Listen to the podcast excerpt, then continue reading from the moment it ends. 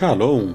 Você está em mais um episódio do podcast Exegese e Exposição.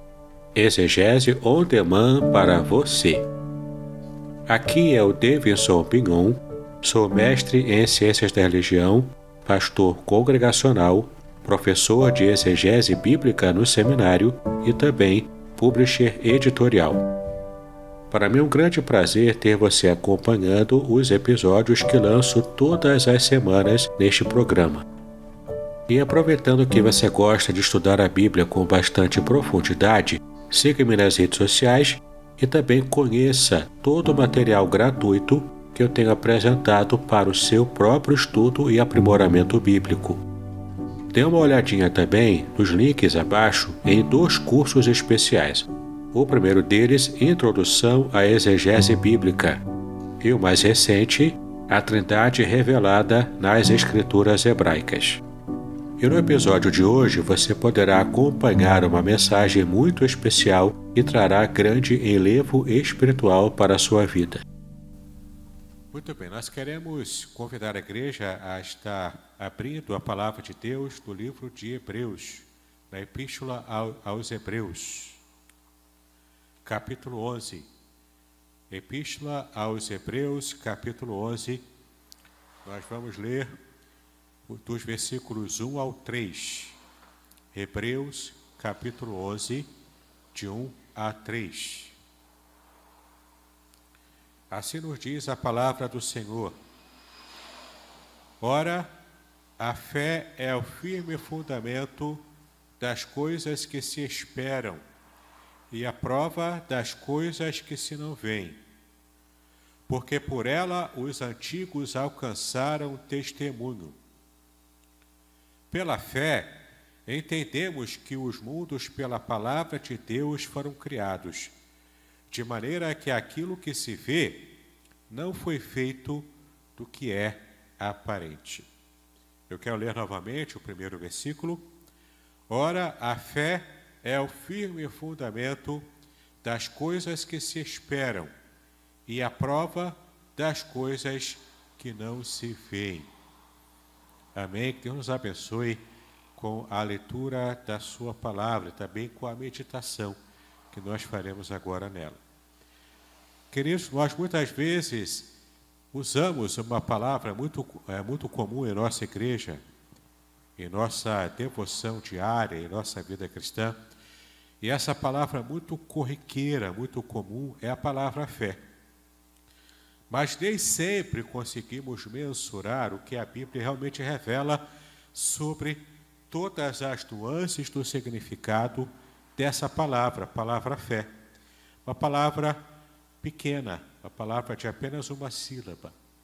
Uma palavra que, de fato, faz toda a diferença na nossa vivência, na nossa forma de querer adorar, de querer, é, de querer servir ao Senhor. Mas a palavra fé, mais do que apenas uma palavra, ela demonstra uma atitude que nós precisamos ter para que possamos realmente agradar o Senhor. E esse texto, esse primeiro versículo em especial, ele nos dá a definição bíblica de fé. Eu quero trazer para vocês, então, um pouco desse, dessa, dessa forma bíblica de entender como funciona a nossa fé e como devemos agradar ao Senhor com uma fé que de fato seja uma fé que esteja se encaixando às expectativas que o Senhor tem para com a vida de cada um de nós. Mas antes eu quero lembrar aos irmãos que recentemente nós temos acompanhado o processo de cancelamento de uma cantora evangélica que se posicionou recentemente com uma opinião que tem causado polêmica, porque de fato ela se colocou contra uma pressão social que se tem feito hoje em dia. E isso vem muito a propósito com essa palavra que estamos estudando hoje que estamos meditando agora. Por quê? Porque ela está sendo agora cancelada, perseguida, criticada por causa de uma posição de fé que ela assumiu. E então a gente começa a perceber o preço que essa cantora vai pagar por causa desse tipo de postura firme sobre a sua fé, sobre a sua crença.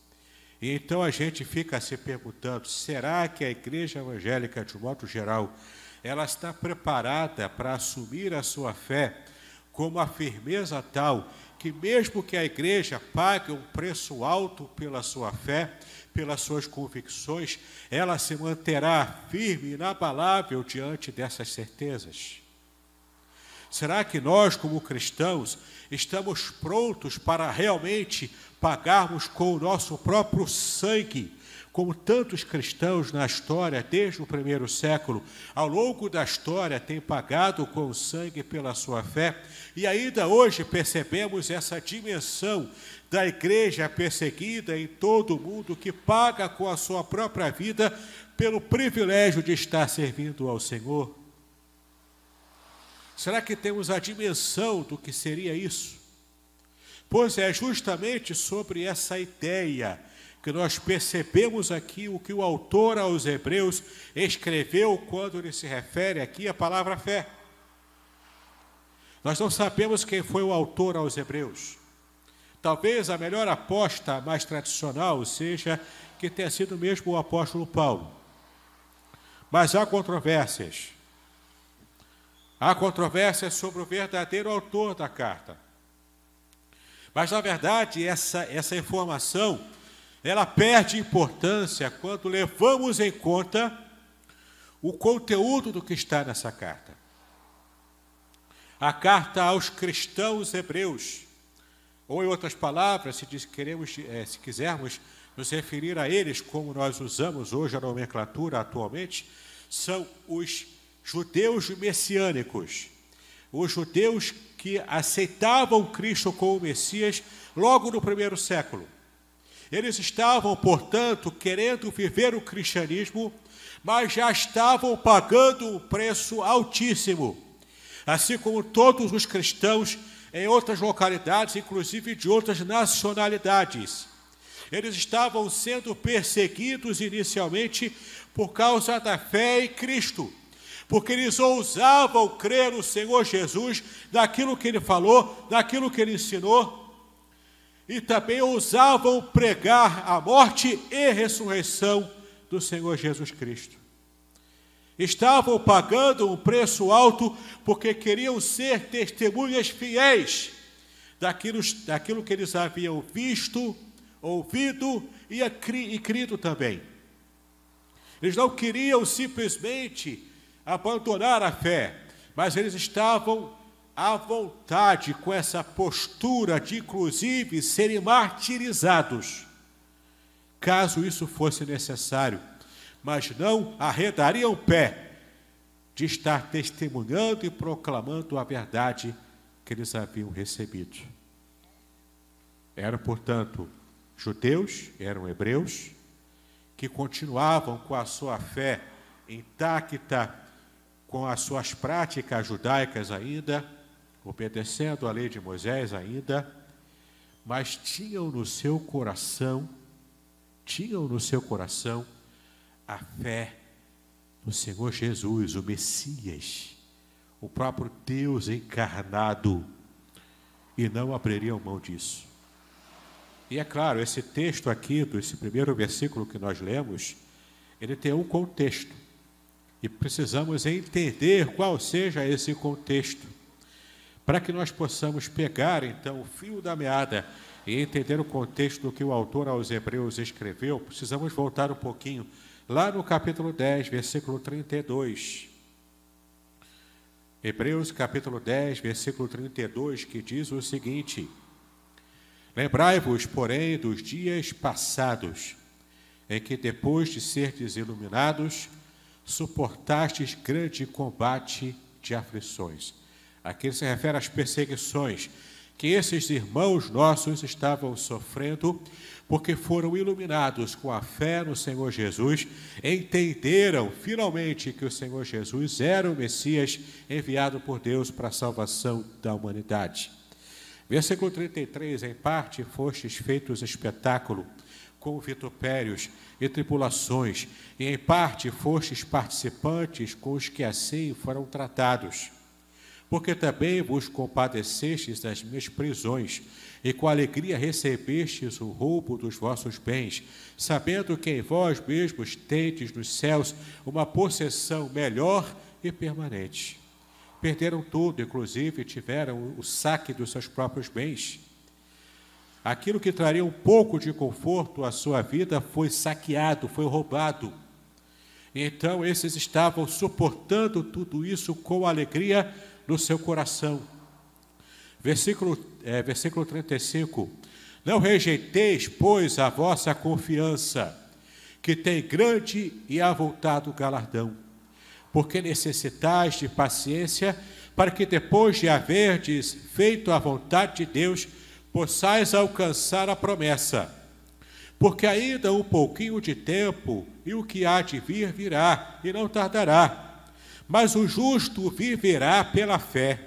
E se alguém se retirar, a minha alma não tem prazer nele. Nós, porém, não somos daqueles que se retiram para a perdição, mas daqueles que creem para a conservação da alma. Olha que interessante o que esse texto diz, ele traça aqui um contexto de perseguição, de intolerância religiosa, inclusive perseguição chegando às vias de fato, envolvendo tortura, envolvendo roubo, envolvendo injustiças, vitupério, que é a vergonha pública, envolvendo inclusive morte de muitos cristãos. Alguns deles jogados às arenas para serem devorados pelos leões e ser esse espetáculo sanguinário que os romanos tanto queriam assistir. Para entreter pessoas que tinham o seu coração dedicados ao paganismo, adorando outros deuses, que queriam ver simplesmente, literalmente, o circo desabar sobre os cristãos. E esses judeus messiânicos, esses hebreus cristãos, eles estavam suportando tudo isso com alegria. Aí então, agora sim, começa o capítulo 11 do primeiro versículo que nós lemos, que está muito ligado a esse contexto. E ele então define, o autor aos Hebreus agora define o que é fé. Nesse contexto em que ele se refere a firmeza daqueles que continuavam professando a sua fé em Cristo como Messias, apesar das perseguições. Ele fala então de que a grande bênção aqui é que estejamos enfrentando as dificuldades com a nossa fé intacta, inabalável, nossa firmeza completamente intacta e aqui, inclusive, Paulo se refere ao texto que nós lemos no começo do culto. Quando ele cita Abacuque, capítulo 2, versículo 4, ele diz que o justo pela sua fé viverá. E lá em Abacuque, capítulo 2, versículo 4, a palavra fé que aparece ali é a palavra emuná. Emuná significa literalmente firmeza. Portanto, guarda na sua mente a palavra fé, no contexto original, significa firmeza. Significa firmeza naquilo que você se propôs crer. Firmeza na escolha que você fez quando você percebeu a verdade de Deus revelada ao seu coração. A firmeza que esses cristãos hebreus estavam nesse momento demonstrando quando estavam suportando as lutas, perseguições e dificuldades. Não queriam esmorecer na fé, não retrocederiam na fé para poder ter novamente um pouco de conforto, não. Eles estavam abrindo mão de conforto, abrindo mão de bens, abrindo mão da saúde e da própria vida, porque eles, eles sabiam o tipo de verdade que eles receberam, a verdade de Cristo ressurreto para a glória de Deus Pai. por mais que fossem ridicularizados, por mais que fossem é, é, envergonhados publicamente, tal qual Noé construindo a arca e as pessoas zombando dele, mas ele e a sua família se mantendo firmes na sua fé da palavra que receberam de Deus. Muitas vezes nós nos enganamos, achamos que a fé era apenas um assentimento teórico sobre aquilo que recebemos da Bíblia. Claro que em parte envolve isso. Envolve o assentimento teórico, teológico sobre o que encontramos na palavra. Mas esse contexto aqui em Hebreus fala de uma fé prática, uma fé visceral, uma fé que está acima do que apenas a compreensão teológica de alguma coisa. Mas aqui ele se refere à fé como algo que está entranhavelmente é, é, dentro do seu coração. E você não consegue viver a vida cristã de modo que agrade ao Senhor sem que você esteja buscando essa firmeza. Por isso que o texto diz, embora o texto em grego, ele tenha sido escrito em grego, a língua grega, mas a mentalidade do autor era a mentalidade judaica. E quando ele se refere aqui à fé, em grego, pistis, na verdade, na mente do autor, ele estava resgatando aquela palavra hebraica que aparece lá em Abacuque, capítulo 2, versículo 4, a palavra emuná, firmeza. Então, quando ele diz aqui, e, e nesse contexto a gente percebe agora, e você consegue entender por que, que ele disse isso que está no primeiro versículo do capítulo 11. A fé é o firme fundamento. Guarda, portanto, essa palavra, firmeza Fé é firmeza. Fé é firme fundamento, ou seja, é a base sólida na qual construímos, como o próprio versículo diz, a nossa esperança. Portanto, a esperança do cristão não está fundamentada no ar, no etéreo, em alguma ideia vaga que de repente eu possa me lembrar aqui, não. A fé cristã está fundamentada essencialmente, está pavimentada por algo real, concreto. E essa concretude o próprio Senhor Jesus nos traz. A concretude da revelação de Deus completa, real, total em Cristo. Essa é a revelação. E essa revelação é a base de tudo o que o servo de Deus espera tudo o que ele imagina, o que ele espera, o que ele deseja, o que ele entende como propósito de sua própria vida, ele tem a base firme, bem estabelecida naquilo que o próprio Jesus revelou sobre quem é Deus, sobre quem é o Pai. Então não é uma fé cega, não é uma fé sem fundamento não é uma fé simplesmente porque eu creio na fé, então eu tenho fé na fé, por isso a minha fé agrada ao Senhor. Não é isso que o texto diz. Essa fé tem fundamento.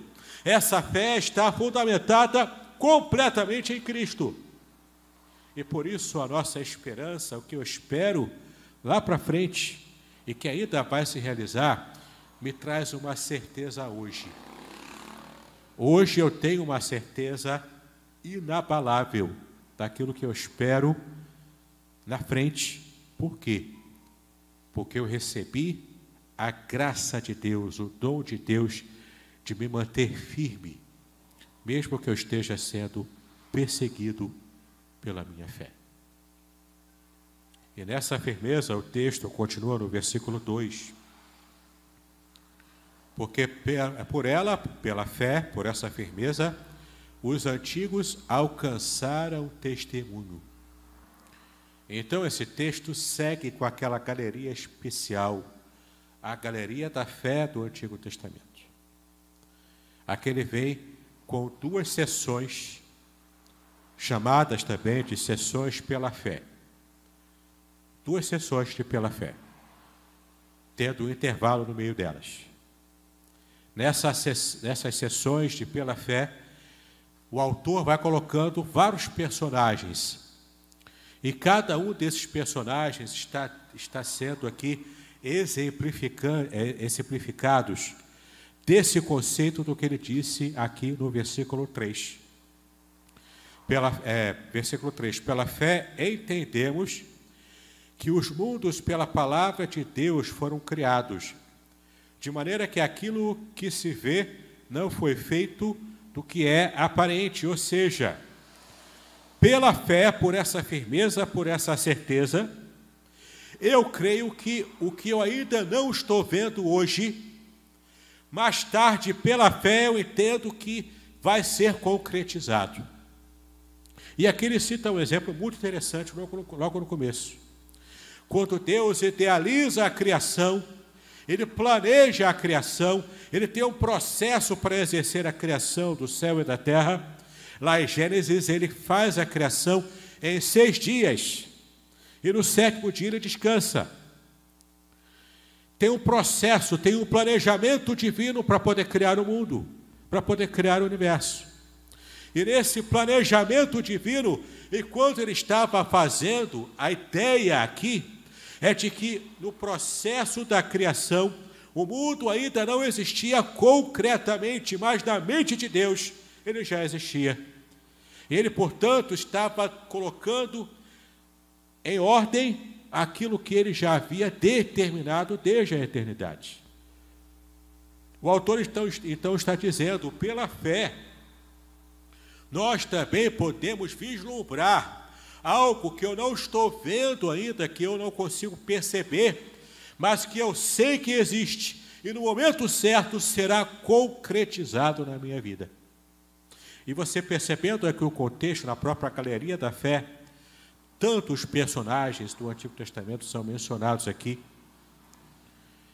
Nessa galeria da fé, ele fala justamente sobre aspectos que esses personagens esperavam e ainda que não tivessem visto a concretude do que esperavam, eles sabiam que de alguma forma Deus é fiel e não os deixaria na mão. Abraão, por exemplo, recebeu a promessa de ser pai de uma grande multidão. Ele não viu essa promessa se cumprir. Ele só viu dois filhos.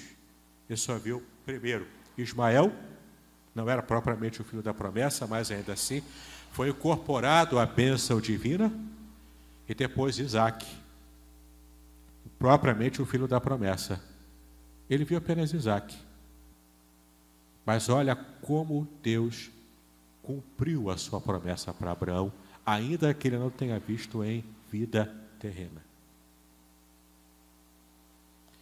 Percebemos aqui nessa galeria pessoas que creram, não porque viram, mas pessoas que creram e depois, de fato, perceberam e foram alvos dessas bênçãos divinas.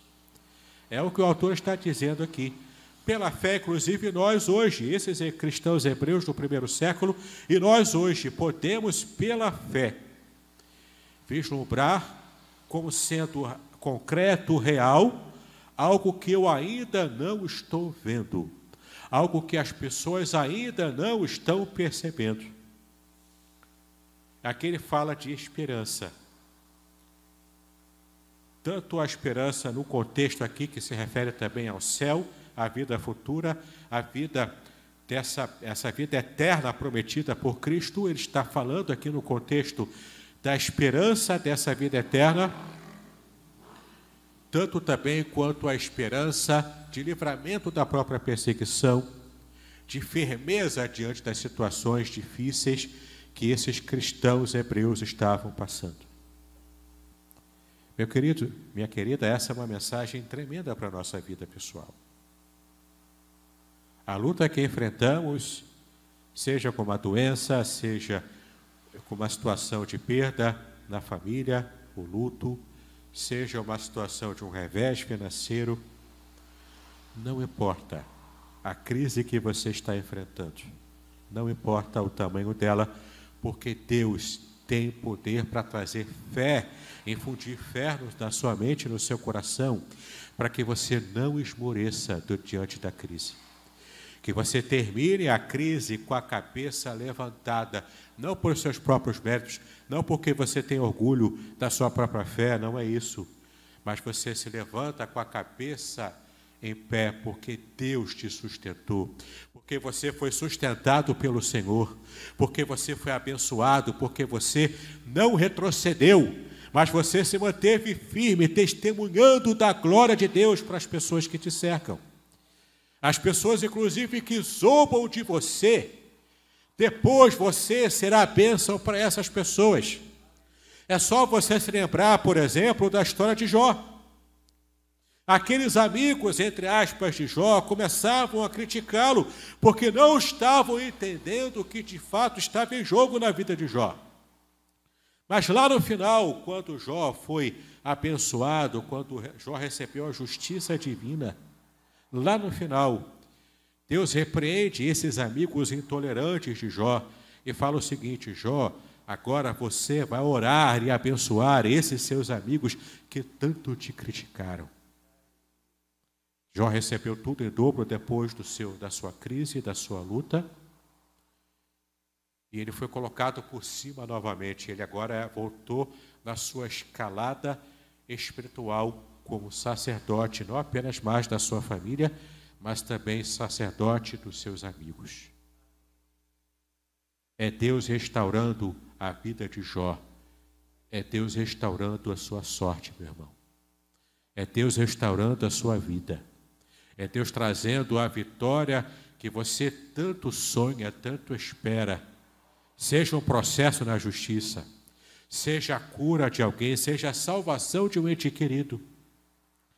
Isso pelo qual você ora há tantos anos e acha que o céu é de chumbo, que não chega lá, não passa da abóbora da celeste. Mas hoje eu digo para você, nessa manhã, Deus está ouvindo o seu choro, a sua oração durante todo esse tempo.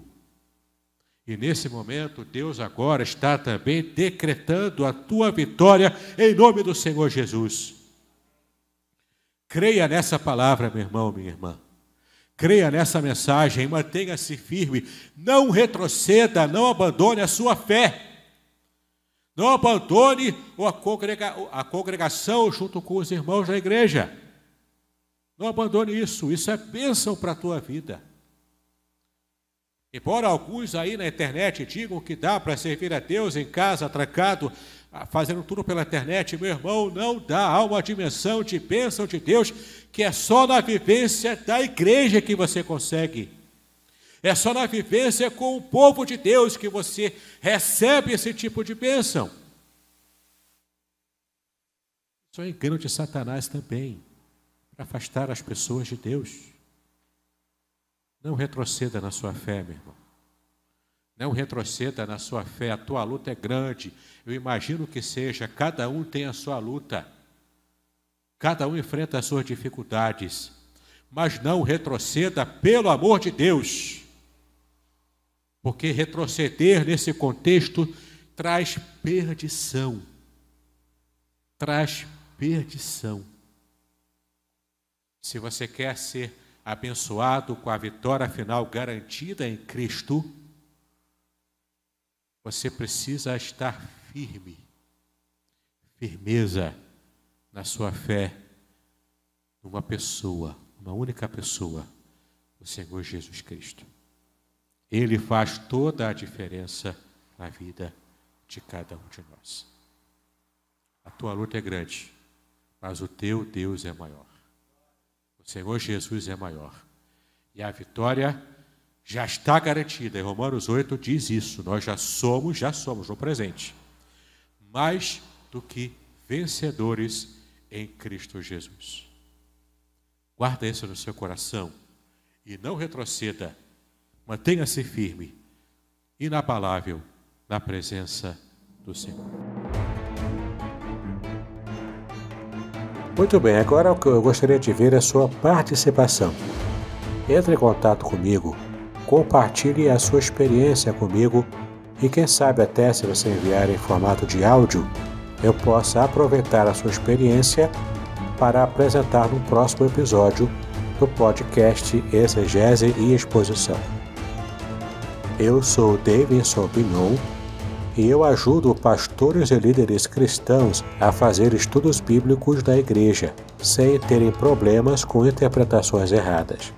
Se você então está pensando em compreender a sua Bíblia com segurança, não deixe de assistir a mais episódios como este aqui. Então, assine o canal, acione o sininho, curta, comente e também compartilhe. Ajude-me a ampliar o alcance com estudos bíblicos de qualidade na internet. Que Deus abençoe os seus estudos, paz e bênção sobre a sua vida.